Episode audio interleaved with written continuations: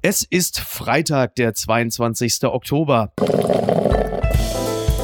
Apokalypse und Filterkaffee. Die frisch gebrühten Schlagzeilen des Tages. Mit Mickey Beisenherz. Einen wunderschönen Freitagmorgen und herzlich willkommen zu Apokalypse und Filterkaffee, das News Omelette. Und auch heute blicken wir ein wenig auf die Schlagzeilen der Meldung des Tages. Was ist wichtig? Was ist von Gesprächswert? Worüber lohnt es sich zu reden? Und ich freue mich sehr, dass er heute da ist. Er ist Journalist und Fernsehmoderator, Moderator des Nachrichtenjournals Zeit im Bild 2. Er ist unter anderem Grimme-Preisträger, europäischer Journalist des Jahres und mehrfacher Journalist des Jahres seines Heimatlandes Österreich. Guten Morgen, Armin Wolf. Guten Morgen. Herr Wolf, wie bitter ist es eigentlich, so ein hochdekorierter Journalist zu sein und alle sagen gerade, jetzt mach doch nochmal diese coolen Moves wie bei TikTok? Das ist gar nicht so bitter, weil das war meine Idee. Ah ja, das haben Sie auch wirklich hervorragend ausgeführt. Also viele sind äh, blicken geradezu neidvoll darauf, wie Sie Dankeschön. gleichzeitig sprechen und äh, tanzen können. Das stellt sich hier im Podcast zwar nicht so dar, aber äh, das kann man ja bei Twitter noch beobachten. Ja. Ähm, haben Sie das mitbekommen, dass der erste Lufthansa Dreamliner den Namen Berlin trägt? Die Boeing 7879 der Lufthansa soll den Namen der deutschen Hauptstadt tragen. Und da sage ich, da gab es aber schon bessere Zeitpunkte, äh, als das jetzt gerade so zu nennen. Ist mir nebenbei auf Twitter heute begegnet. Äh, ich habe mir aber ehrlich gesagt noch nicht so viele Gedanken darüber gemacht, wie Flugzeuge heißen. Also ich bin ehrlich gesagt froh, wenn sie fliegen äh, und werde froh sein, wenn man keine Masken mehr drin tragen muss, äh, oh ja. wie die Dinge heißen. Ja. Das ist mir wurscht. Ja, das, äh, es gab schon bessere Zeiten, einen Flieger nach äh, Berlin zu benennen. Das dürfte, der geht übrigens nach äh, Toronto, nach Kanada. Es dürfte der erste Flieger sein, wo die Flugstrecke so lange dauert wie das Anstehen an dem Counter in der Stadt, nachdem er benannt ist. Aber äh, das nur am Rande. Wir kommen jetzt mal hierzu. Die Schlagzeile des Tages. Bundestag soll Scholz nach Nikolaus zum Kanzler wählen, das berichtet die FAZ. SPD, Grüne und FDP haben sich einen ehrgeizigen Zeitplan gesetzt. Der Koalitionsvertrag soll Ende November fertig sein. Vieles soll besser laufen als vor vier Jahren. Eigentlich ein cleverer Schachzug, ne? An dem Tag, an dem ein äh, quasi alter weißer Mann mit Bart gefeiert wird, da wird dann Olaf Scholz präsentiert. Der wirkt dann ja fast wie ein junger, cooler Hipster. Ich finde an der Schlagzeile eigentlich eher lustig, dass man den Eindruck haben könnte, Nikolaus ist vor Scholz Kanzler. Also äh, Bundestag soll Scholz nach Nikolaus zum Kanzler wählen. Ich dachte, äh, soll Scholz nach Merkel zum Kanzler wählen. Stimmt, Tatsache. Ja, man muss jetzt sagen, nach den äh, Kapriolen rund um äh, Laschet und äh, Söder äh, hätte einen das jetzt auch gar nicht mehr weiter verwundert. Äh, verfolgen Sie äh, interessiert das, was in Deutschland passiert, oder haben Sie in Österreich einfach genügend Einge Probleme, dass Sie sagen, nee, danke. Also, oder blicken Sie möglicherweise neidvoll drauf? Also beides stimmt. Also muss tatsächlich sagen, in den letzten zwei Wochen war in Österreich so viel politisch los aus, äh, dass wir nicht mehr jede Verästelung der Koalitionsverhandlungen hier äh, im Detail verfolgt haben. Aber äh, bis zur Wahl und, und zum Wahlabend haben wir das natürlich sehr interessiert alle verfolgt. Und wir haben das durchaus auch ein bisschen neidvoll gesehen, weil so langweilige Politiker haben ja auch was für sich. ja, das stimmt. Damit deckt sich der Eindruck eigentlich mit dem, den es auch in der New York Times gab. Vor ein paar Wochen gab es einen Artikel, der sinngemäß aussagte, na, ihr bekommt halt genau die langweiligen jeweiligen Politiker, die ihr verdient. Und am Ende ist es dann ja höchstwahrscheinlich Olaf Scholz, wenn er denn vom Bundestag bestätigt wird. Das übrigens auch bedeutet, wenn die Koalition schneller steht, als wir erwartet hatten, dass Helmut Kohl der ewige Kanzler bleiben wird und Angela Merkel ihn, was die Amts Dauer angeht, nicht überflügeln wird. Was für einen Blick hat man in Österreich eigentlich auf Angela Merkel? Äh, naja, wie immer aus Österreich äh, blicken wir ja so mit einem gewissen, äh, mit einer gewissen äh, Mischung aus Minderwertigkeitskomplex und ähm, Spott auf, auf Deutschland. Äh, Frau Merkel wird, glaube ich, hier schon sehr, sehr hoch geachtet, sehr professionelle Politikerin. Ich finde ja das Interessante daran, ich beschäftige mich ja sehr lang schon mit politischer Inszenierung, habe auch Politikwissenschaft studiert und, und meine Dissertation darüber geschrieben. Normalerweise äh, gibt es ein gewisses Bedürfnis nach Abwechslung in der Inszenierung bei den Wählern. Das heißt, auf sehr extrovertierte Politiker folgen dann oft eher langweilige Typen. Also ja. klassisches Beispiel, ähm, auf den langweiligen George Bush Senior kam, äh, kam Bill Clinton, auf den kam der langweilige äh, George Bush Junior, dann kam wieder der flamboyante äh, Barack Obama. Also die Inszenierung läuft sich ein bisschen tot normalerweise. Mhm. Und in Deutschland ist es genau anders. Also nach 16 Jahren äh, der super geschäftsmäßigen, professionellen Angela Merkel, ähm, die auf den flamboyanten äh, Schröder äh, gekommen ist, würde man meinen, dass da jetzt auch wieder ein eher extrovertierter Typ kommt. Stattdessen kommt Herr Merkel. Also das fand ich wahnsinnig interessant vom Ablauf her. Mhm. Da hätte man eigentlich fast erwartet, dass die Wähler mehr auf so einen Söder-Typen gestanden wären. Aber gut, der stand ja dann nicht ja. zur Wahl. Ja, wollte ich gerade sagen. Also darauf wird sich Markus Söder bis ans Ende seiner Tage höchstwahrscheinlich auch berufen. Und wer weiß, wäre die letzten, naja, die letzten zwei Jahre von Angela Merkel nicht so krisengeprägt gewesen. Möglicherweise hätten die Deutschen sich auch einen etwas flamboyanteren Kandidaten zusammengewählt, wer weiß. Aber vielleicht war dann Beständigkeit und ein wenig Ruhe nach diesen äh, Zeiten dann doch das, was man vorrangig haben wollte. Ich kann es verstehen, ehrlich. Ja, aber äh, amüsanterweise gibt es ja gewisse Krisen, die uns äh, Europäer äh, ja einen und wir kommen mal hierzu. Blattgold. Corona in Großbritannien, wir stolpern in eine Krise, das zitiert das Redaktionsnetzwerk Deutschland. In Großbritannien kündigt sich in diesen Tagen die kalte Jahreszeit an. Die Tage werden kürzer und in den Parks sieht man die ersten Menschen mit Schals und Mützen die Wege entlang schlendern. Ja, der Trend hält an. Am Dienstag starben an einem Tag 223 Menschen an dem Virus. Das sind so viele Betroffene wie seit sieben Monaten nicht mehr, will sagen. Vor allen Dingen in Großbritannien, aber auch im Rest Europas steigen die Infektionszahlen und es wird äh, langsam wieder erreichen wir kritische Werte, vor allen Dingen halt eben in Großbritannien, denn äh, dort ist ja schon vor einiger Zeit äh, Stichwort Freedom Day, unter anderem die Maskenpflicht gefallen. Das war möglicherweise keine so tolle Idee, also Mitte Juni dann alles aufzumachen. Ne? Ja. Äh, also überhaupt scheint ja die Corona-Politik von äh, Herrn Johnson ein bisschen fragwürdig zu sein und Mitte Juni plötzlich alle Regelungen fallen zu lassen. Ähm, tja, mhm. spannend war, dass, dass Großbritannien ja sehr, sehr schnell beim Impfen war. Das scheint sich jetzt wiederum ein bisschen als Nachteil herauszustellen, weil offensichtlich noch zu wenige Leute jetzt ihre dritte Impfung kriegen und der Impfschutz schon nachlässt. Ja. Ähm, die Zahlen sind tatsächlich ziemlich äh, beunruhigend. Ich sehe das mit großem Interesse, weil unser Sohn in England studiert und ah, okay. ähm, ja, er ist Gott sei Dank geimpft ordentlich, aber ich äh, hoffe mal, er bleibt gesund. Das ist ja sowieso die Frage, die ich mir auch gestellt habe. Wie ist das eigentlich? Wir blicken jetzt auf die Doppelimpfung und da ist in Deutschland ja auch noch einiges zu tun. Und dann äh, stelle ich mir vor, ja, aber der Impfschutz lässt dann teilweise schon wieder nach. Das heißt, die, die immerhin sich in Anführungsstrichen aufgerafft haben, sich zweimal impfen zu lassen, wie viele davon empfinden die Notwendigkeit, jetzt die sogenannte Booster-Impfung, also die dritte Impfung, sich dann auch schon wieder zuzuführen oder muss man die dann auch wieder mit Bratwürsten locken? Also, puh, das äh, wird uns wohl noch eine Weile beschäftigen, fürchte ich. Wobei ich mal vermuten würde, die, die wirklich früh impfen gegangen sind, die sind offenbar schon so wach und so informiert, dass sie wohl auch zur dritten Impfung gehen werden. Davon ist auszugehen. Also, das würde ich für mich ja auch in, in Anspruch nehmen. Also, ich schaue da auch relativ genau drauf und überlege, okay, wann lässt der Impfschutz bei mir nach? Und sei es nur deshalb, deshalb, weil mein Zertifikat dann irgendwann ausgelaufen ist und ich würde gerne weiter in die Bar gehen oder was weiß ich oder fliegen. Aber in England ist es halt eben auch so, dass die langsam anlaufenden Boosterimpfungen laut Meinung der Experten nur einer der Gründe sind, sondern halt eben in erster Linie tatsächlich dieser Freedom Day, von dem halt ja auch äh, Jens Spahn äh, ein wenig durch die Blume gesprochen hat, als er die epidemische Notlage äh, Ende November langsam aufkündigen wollte, was natürlich nicht bedeutet, dass gleich jetzt irgendwie alle, äh, alle Maßnahmen Maßnahmen fallen.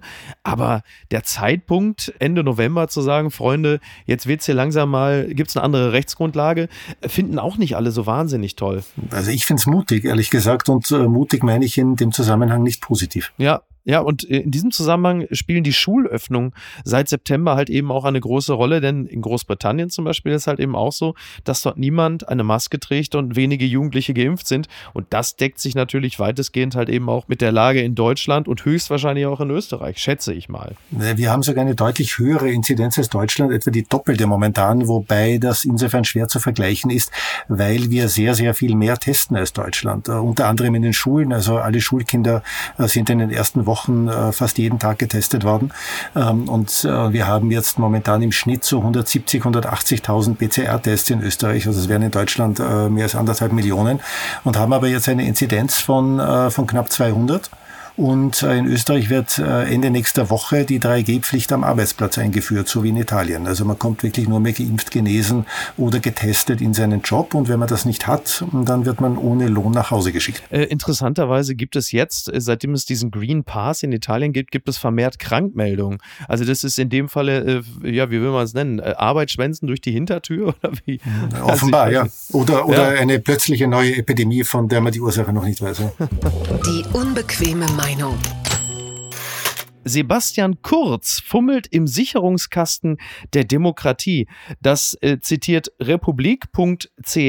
Florian Klenk, Chefredaktor, ah nee, Chefredaktor, muss man ja in dem Falle sagen, Chefredaktor des Falter, hat mit seiner Redaktion aufgedeckt, wie der österreichische Bundeskanzler frisierte und manipulierte und wurde dafür von der Regierung attackiert, verklagt, verleumdet. Ein Gespräch über Journalismus in Zeiten des schwelenden Autoritarismus. Das ist ein Text, äh, den haben Sie, Herr Wolf, auch geteilt, weil, äh, also es ist ein relativ langes Gespräch, ein sehr interessantes Gespräch, das unter anderem äh, die Machenschaften des Systems kurz versucht, nochmal ähm, verbal aufzudröseln, wie man bei uns sagt, und auch davon spricht, wie Kurz versucht, auch die Medien zu vereinnahmen und das Ganze zu spielen. Jetzt erstmal meine Frage, was ist eigentlich realistischer, dass Sebastian Kurz demnächst wieder Kanzler ist oder dass er im Knast sitzt?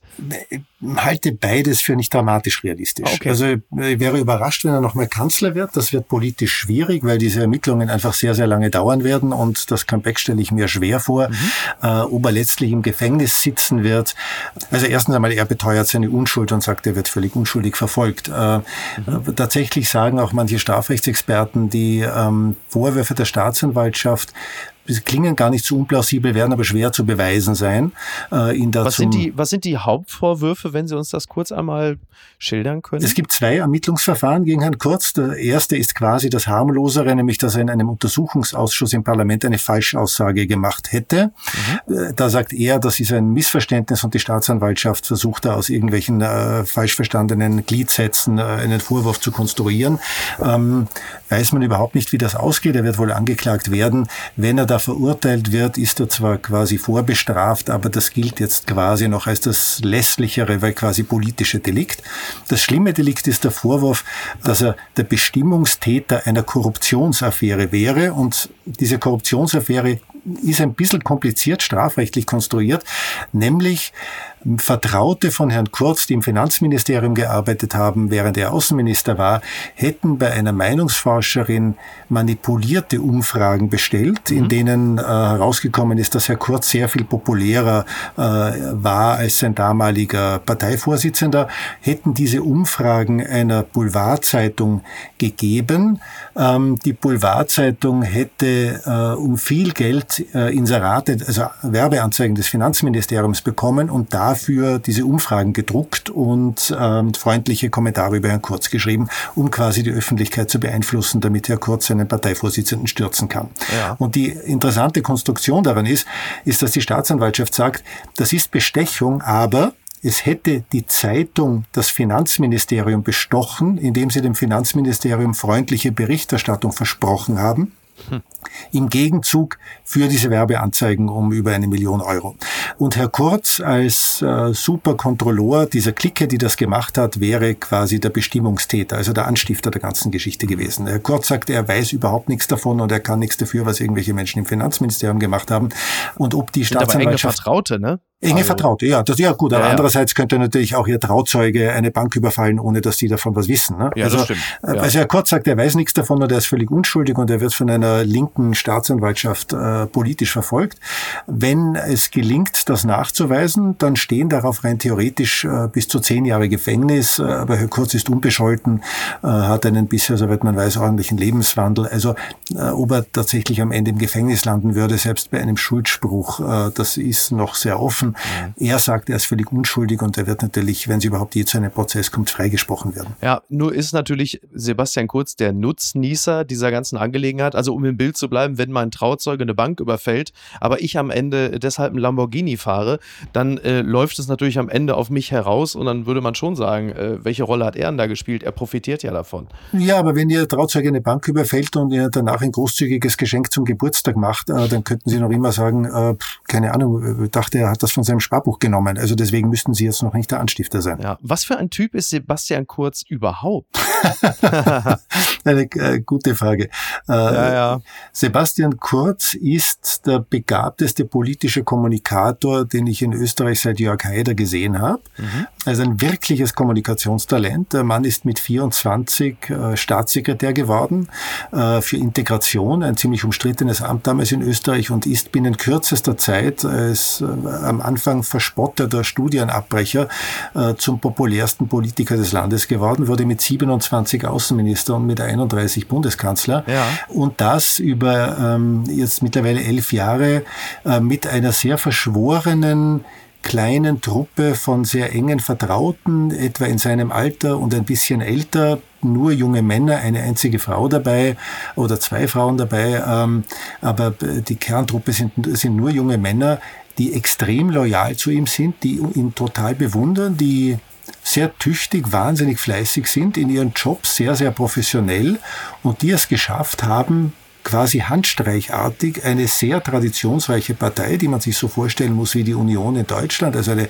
eine sehr komplexe Partei mit vielen starken Landesorganisationen, mit vielen starken Teilorganisationen, Wirtschaft, Beamte, Bauern und so weiter. Ähm, die haben diese nicht mal zehn Leute wirklich quasi über Nacht übernommen und haben daraus eine Macron-artige äh, Bewegung gemacht und äh, das Kanzleramt zurückerobert und äh, zwei Wahlsiege eingefahren. Also rein handwerklich war das sehr beeindruckend zu beobachten, muss man sagen. Wie einfach ist es, ähm, und Sie machen das ja nun schon wirklich sehr lange und sehr erfolgreich, wie einfach ist es in Österreich, regierungskritisch zu arbeiten? Wann haben Sie persönlich Repressalien erfahren und wie haben die ausgesehen? Österreich regierungskritisch zu arbeiten ist genauso einfach wie in jedem anderen westeuropäischen Land. Also Repressalien, ich habe viele relativ heftige Angriffe durch FPÖ-Politiker erlebt, aber die sind im Normalfall, äh, äußern sich die halt irgendwo in Interviews oder auf Social Media oder äh, haben schon auch mal äh, versucht, Druck zu machen in Aufsichtsgremien meines Senders, aber ja. äh, das ist alles äh, wirklich völlig harmlos im Vergleich zu Journalisten, die unter wirklich schwierigen Bedingungen arbeiten äh, in osteuropäischen Ländern oder auf Malta oder, oh ja. oder gar in irgendwelchen Kriegsgebieten. Also kein, kein Journalist in Österreich ähm, wird ernsthaft bedroht oder auf der Straße zusammengeschlagen oder, oder gar ermordet, äh, wie das in Malta oder der Slowakei äh, der Fall ist. Also insofern, glaube ich, soll man es auch nicht übertreiben. Die Truppe von Herrn Kurz hat versucht, eine extrem offensive Medienpolitik zu machen. Ganz schwierig für uns Journalisten, aber niemand ist hier bedroht worden. Ja. Ähm, wie fühlen Sie sich eigentlich persönlich, wenn Sie wie zuletzt dem Neukanzler Schallenberg gegenüber sitzen, ihn konfrontieren mit diesen menschlicher, äh, durchaus abgründigen Chat Chats äh, von Kurz und seinen Getreuen, ihn fragen, ob dieser Mann äh, sinngemäß noch die moralische äh, Integrität hat, Kanzler zu sein. Der stumpf antwortet ja. Was passiert eigentlich nach einem solchen Interview? Was kommt dann so zurück? Nach dem Interview kam gar nicht viel zurück, weil Herr Schallenberg an diesem Tag rein Interviews gegeben hat und gleich nach mir die Bild, Bild TV dran war ah, und ja, dann ein paar österreichische Sender. Also er musste dann relativ schnell weg. Insofern ist da nicht viel passiert. Ich kenne allerdings Herrn Schallenberg seit 20 Jahren.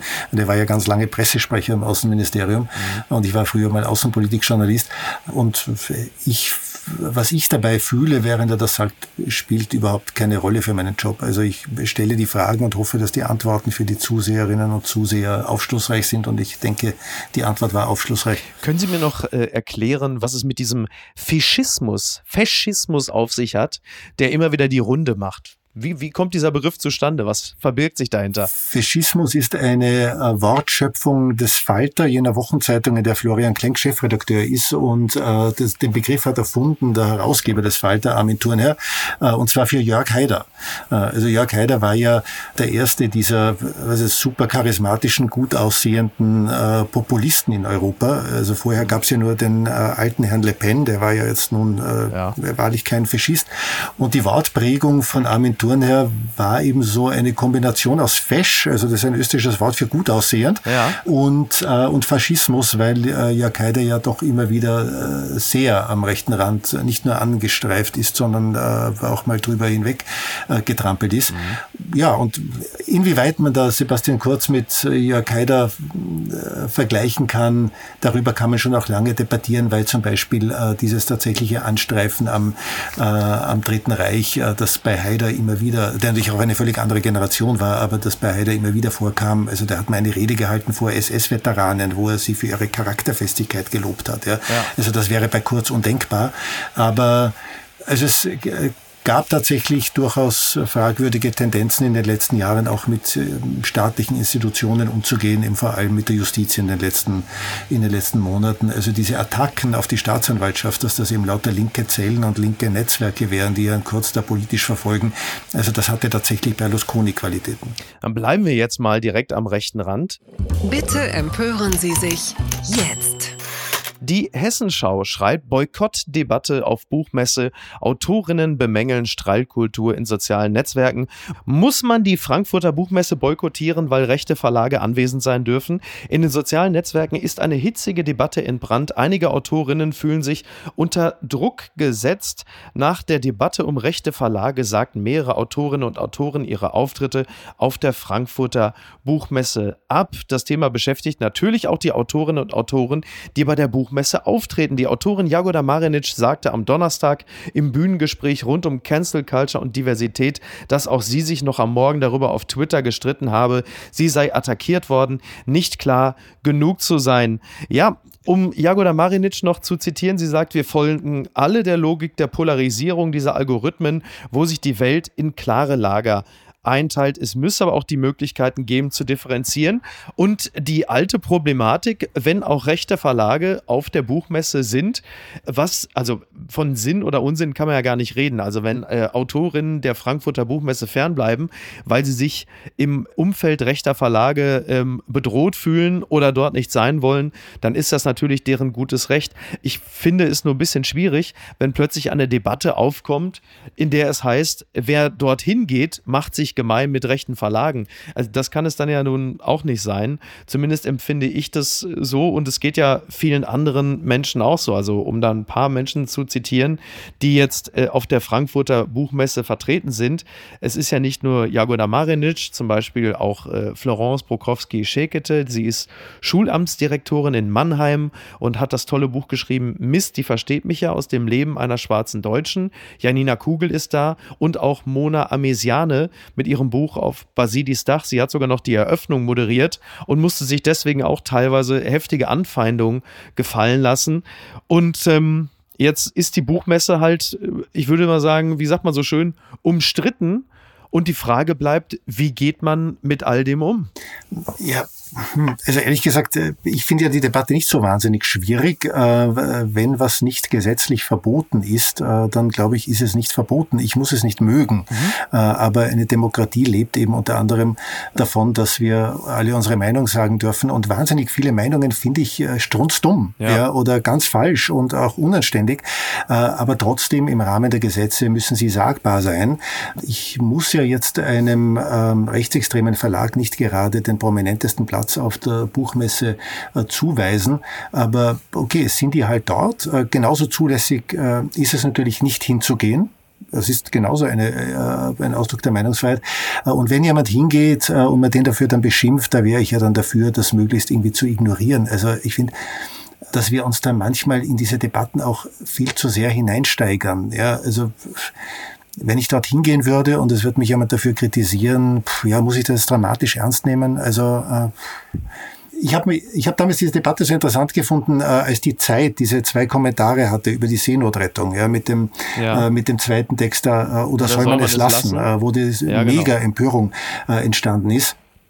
Ich fand das ehrlich gesagt ein, ein wenig absurd. Äh, das muss in einer liberalen Zeitung möglich sein, äh, dass man von zwei Seiten über ein Ding debattiert ja, und dass man sich dafür nicht entschuldigen muss. Äh, es sollen sich die Leserinnen und Leser dann, dann ihre Meinung bilden. Ja. Also Rassismus ist keine Meinung und Sexismus ist auch keine Meinung, aber, aber im Rahmen dessen, was gesetzlich möglich ist, glaube ich, muss man debattieren können. Ja. Ich muss mich nicht an jeder Debatte beteiligen. Also genau. es gibt irgendwas viele, also ich würde mich nicht irgendwas mit, äh, mit einem Identitären auf eine Bühne setzen, äh, um mit dem zu debattieren, weil ich dem das Podium nicht geben würde. Ja. Irgendwas aber wenn der im gleichen Raum ist, irgendwie, also werde ich, verlasse ich jetzt glaube ich nicht deswegen den Raum, weil warum soll ich dem den Raum überlassen? Ja, es sind ja Menschen dort auch vertreten, wie zum Beispiel äh, Emine Sefje Özdamar, also eine, äh, man kann schon sagen, legendäre Autorin, die dort auch mit dem Buch vertreten ist, ein von Schatten begrenzter Raum. Und hier wird äh, unter anderem auch geschrieben, als es den Begriff migrantisch noch nicht gab, schrieb Emine Sefge Özdamar bereits eine Literatur zwischen den Kulturen. Jetzt krönt sie ihr Lebenswerk mit diesem Roman. Ich glaube nicht, dass diese Frau äh, sich den Vorwurf gefallen lassen muss, sich mit den Rechten gemein zu machen, wenn sie die, die Buchmesse besucht. Der sehr geschätzte Autor Tijan Sila hatte auch einen Kommentar geschrieben, also Tijan Sila in Sarajevo geborener Autor des Buches Krach bei Kiepenheuer und Witsch. Er schreibt, die Rechten sind da, weil man sie nicht los wird. Sie verstehen ihre Anwesenheit als Infiltration. Sie wollen stören, auffallen, einschüchtern, verdrängen. Sie möchten die Party versauen. Faschos tun, was Faschos immer tun. Jede Sekunde der PR, die die Rechten gestern bekamen, sie schafften es sogar ins Fernsehen. Einer trug ein Rammstein-Shirt, ging auf Kosten von SchriftstellerInnen. Ich verstehe jeden Menschen, der sich aufgrund von Traumata nicht mit Rechten auseinandersetzen kann. Wir, die es können, müssen jedoch bessere Wege der Auseinandersetzung finden, als den Rechten alle Aufmerksamkeit der Welt zu schenken, sie zu Voldemorten, um sie herumzuschleichen, als könne man ihnen nicht die Stirn bieten. Und der schöne Satz, den ich sehr gut finde, erinnert ihr euch, wie es früher auf Demos hieß, The Streets are ours, die Buchmesse ist es doch auch. Ist doch grundvernünftig. Gucken mal, wer da spricht. Stern-Chefredakteur Florian Gless fordert Rücktritt von Matthias Döpfner. Das berichtet der Kress-Report. Stern-Chefredakteur Florian Gless hat sich in die Debatte um den entlassenen Bild-Chefredakteur Julian Reichelt eingeschaltet und kritisiert den Springer-CEO hart, vor allem wegen dessen Rolle als Verlegerpräsident. Matthias Döpfner sollte von allen Posten und Ämtern zurücktreten, schreibt Gless auf stern.de. Es geht da natürlich vor allem um die SMS von Döpfner an Benjamin von Stuttgart-Barre, indem er äh, die Merkel-Regierung mit dem DDR-Obrigkeitsstaat vergleicht. Und äh, Döpfner sagt dort äh, in einem Videostatement, dass es sich um eine private Nachricht gehandelt habe und nicht um ein öffentliches Zitat, etwa in Form eines Tweets. Die Veröffentlichung des privaten Austauschs in der New York Times sei eine Grenzverletzung. Das würde ich sogar, würde ich sogar unterschreiben. Wir haben zuletzt in anderen Fällen das ja auch erlebt, dass private Chats veröffentlicht wurden, was ich äh, mitunter auch ein wenig seltsam finde. Es bleibt aber natürlich trotzdem der Eindruck, dass Döpfner die Merkel-Regierung mit der DDR vergleicht und seinen gerade eben entlassenen Chefredakteur als den letzten aufrechten Journalisten und die anderen halt eben als, äh, was war es, Propagandaassistenten betrachtet. Und das war ja, so wie wir annehmen dürfen, keinesfalls ironisch oder humorvoll gemeint. Für den Präsidenten der Zeitungsverleger ja vielleicht nicht unbedingt die allergesündeste Einstellung. Ich fand ja daran zwei Dinge äh, besonders äh, absonderlich, äh, nämlich zum einen, dass der Verleger der Bild-Zeitung sich sehr darüber erregt, dass eine Zeitung private Nachrichten veröffentlichen würde. Ja. Äh, das ist ja äh, schon wieder eine Form also von kognitiver Dissonanz, die muss man mal aushalten. Also das fand ich wirklich beeindruckend. Also ja. äh, dem Mann muss ja wirklich äh, schwindlig werden jeden Tag, wenn er seine eigene Zeitung in die Hand nimmt. Zum einen und zum zweiten, also äh, die Merkel-Regierung mit dem DDR-Obrigkeitsstaat zu vergleichen, das ist ja das eine und hat ja schon ein bisschen Pegida-Niveau. Aber was ich viel interessanter fand, ist, dass tatsächlich der Verlegerpräsident sagt, äh, außer Herrn Reichelt äh, würde es in Deutschland de facto nur Propagandaassistenten geben. Ja. Also da würde ich, wäre ich ein deutscher Verleger oder ein deutscher Journalist, Journalistin äh, von Herrn Döpfner nicht besonders vertreten fühlen, ehrlich gesagt. Das ist halt eben auch mein Eindruck. Ne? Also Florian Gless äh, schreibt dort auch, er schreibt von Feinden und von Gegnerschaft, sieht die Gesellschaft in Lager unterteilt, die in seiner Perspektive gut und böse sind. So, und das ist es halt eben. Ne? Also wenn du jetzt CEO von Springer bist und so eine große Wirkmacht hast, und das hat Springer ja, jetzt ja demnächst ja auch noch über den, äh, wie sagt man so schön, großen Teich, dann ist das ja die eine Sache und dann kann man das ja vielleicht nochmal gesondert betrachten betrachten. Aber wenn du allen äh, Verlegern und Verlegerinnen vorstehst, genau das, was sie sagen, dann ist das ja jetzt nicht unbedingt die allerglanzvollste Repräsentanz. Genau, also ich finde tatsächlich als äh, Springer-Chef oder auch als Herausgeber der diversen Zeitungen, die dort erscheinen, äh, kann der Döpfner jede Meinung haben, die er haben will. Also er kann ja auch jeden äh, Leitartikel schreiben, den er schreiben will. Äh, als Verlegerpräsident finde ich es tatsächlich interessant. Also ich würde mich nicht von jemandem vertreten lassen wollen als Journalist, der mich für einen Propagandaassistenten hält. Oder vielleicht sogar hält, aber äh, das sagt. Äh, und, ja. und wenn es auch nur in äh, SMS an einen Schriftsteller ist. Ja, ja äh, interessant ist doch gerade, wenn wir das mit Österreich vergleichen. Also auch hier gibt es eine enge Verflechtung von Medienpolitik, nur dass hier die Medien in die Politik eingreifen wollen und nicht umgekehrt. Naja, gibt es bei uns auch. Also nö, im, im, Zweifel würde ich mir die deutsche Medienlandschaft eher aussuchen als die österreichische. Sowas kann man sich nicht ausdenken. Die Tagesschau berichtet Kriminalität in Mexiko. Kartelle rekrutieren Kinder über Videospiele. Über Spiele und Netzwerke im Internet versuchen kriminelle Banden in Mexiko Kinder anzuwerben, warnt die Regierung des Landes. Im jüngsten Fall wurde drei Jungen ein Online-Videospiel beinahe zum Verhängnis. Ja, da haben die Täter dann Online-Videospiele genutzt, um äh, Kinder und Jugendliche anzuwerben, dass sie Speer werden, aber das dann unter anderem in Monterrey, rund 1300 Kilometer von ihrem Heimatort entfernt. Also das ist ja nochmal ein ganz neuer Weg. Ähm, ist ja schön, wenn man die Kinder von den Konsolen und von der Couch wegkriegt, aber so? Ja, furchtbar. Irgendwie gibt's aber in anderen Zusammenhängen auch. Also es gibt ein äh, wunderbares Buch einer österreichischen Extremismusforscherin, einer Jungen von Frau Ebner, die sich eingeschlichen hat in äh, Online-Netzwerke von Rechtsextremen und Identitären und äh, die da unter anderem herausgefunden hat, äh, wie da Videogames äh, benutzt werden und Online-Games benutzt werden, äh, um Jugendliche für rechtsextreme Organisationen zu rekrutieren. Verlierer des Tages. Newcastle-Fans sollten keine imitierte arabische Kleidung tragen, das schreibt die Rheinische Post, weil sich immer wieder Fans von Newcastle United nach der Übernahme durch ein saudi-arabisches Konsortium in traditionelle arabische Kluft geworfen haben, hat der Verein nun mit einer Mahnung reagiert. Es geht darum, dass diese britischen Fans, ja, äh, dass sie jetzt traditionell arabische Kleidung tragen oder Kopfbedeckung, die durch den Nahen Osten inspiriert sind, das sollen sie halt eben bei Spielen unterlassen, sofern sie diese nicht gewöhnlich tragen, finde ich auch gut.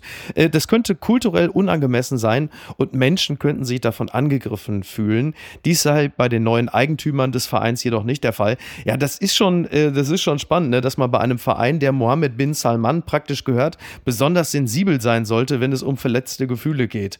Ich fürchte, ich kann dazu nichts Sinnvolles beitragen. Ich habe keine Ahnung whatsoever von Sport. Ach so, verstehe. Da will ich Sie nur ganz kurz ins Bild setzen. Also es ist ja so, dass äh, Fußballvereine, das dürfte ja auch in Österreich äh, man mitbekommen haben, äh, gerne auch mal von größeren Firmen oder Konsortien übernommen werden. Knick, knack. Und äh, jetzt hat tatsächlich der saudische Kronprinz hat Newcastle United, einen britischen äh, Traditionsverein, gekauft. Und die Fans haben gejubelt.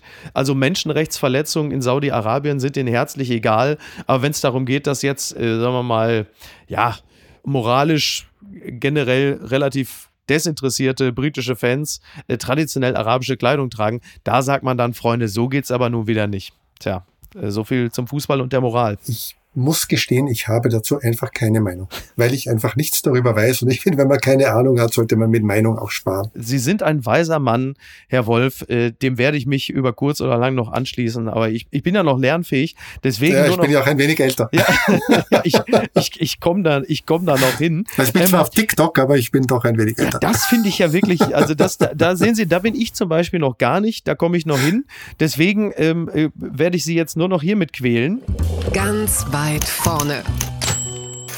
Äh, und ich gehe davon aus, Sie haben vermutlich auch keine Meinung dazu, denn heute erscheint das neue Album von Harpe Kerkeling. Seine Lieblingslieder äh, aus den Niederlanden, äh, die hat er nochmal als deutsche Schlager neu aufgenommen. Und ich nehme jetzt einfach mal an, Sie werden jetzt nicht jubilieren.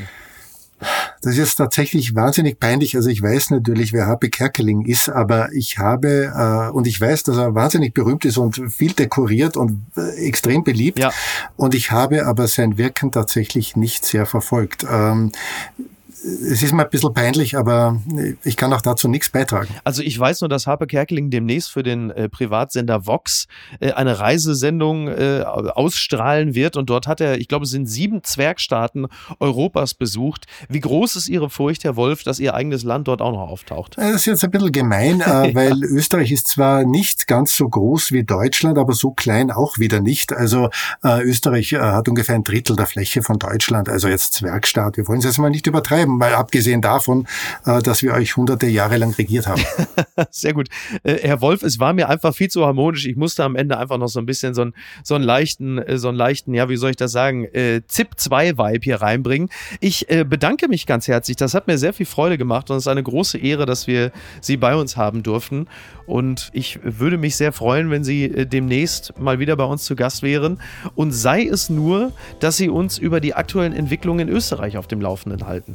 Vielen Dank für die Einladung. Es war mir eine Freude und ich wollte Ihnen jetzt auch nicht aus Justament widersprechen, nur, nur damit Widerspruch irgendwas sagen da ist. Aber äh, nein, das war sehr fein. Sehr schön. Hat mich sehr gefreut.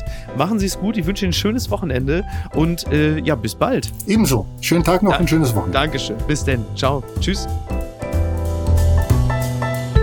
Apokalypse und Filtercafé ist eine Studio Bummens Produktion mit freundlicher Unterstützung der Florida Entertainment. Redaktion Niki Hassania.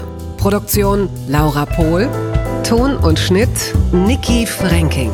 Neue Episoden gibt es jede Woche montags, mittwochs und freitags, überall, wo es Podcasts gibt. Stimme der Vernunft und unerreicht gute Sprecherin der Rubriken Bettina Rust. Die Studio Bummens Podcast-Empfehlung. Hi, ich bin Ines Agnoli. Und ich bin Visavi. Und wir haben einen neuen True Crime Podcast. Der heißt Weird Crimes und es geht um die absurdesten, bizarrsten, krankesten, verrücktesten Kriminalfälle der Welt. Und ich stelle hin und wieder auch bescheuerte Fragen. Aber du sagst auch ab und zu ein bisschen was Witziges. Wann kommt denn der eigentlich? Jetzt, ab jetzt, jeden zweiten Donnerstag. Überall, wo es Podcasts gibt. Also dann jetzt hören. Sofort. Klick da jetzt drauf. Bitte, schnell. Weird Crimes mit Visavi und Ines Anjoli. Ab sofort überall, wo es Podcasts gibt. Da sind auch Tipps dabei, wie man richtig reich werden kann. Wie man überleben kann. Wie man super manipulieren kann. Und wie man sterben kann. So. Also das waren so viele gute Gründe, diesen Podcast jetzt zu hören. Ich wüsste äh, nicht, was man Besseres machen kann. Also vielleicht essen. Und das hier mit dem... Ines, wir sollten uns kurz fassen.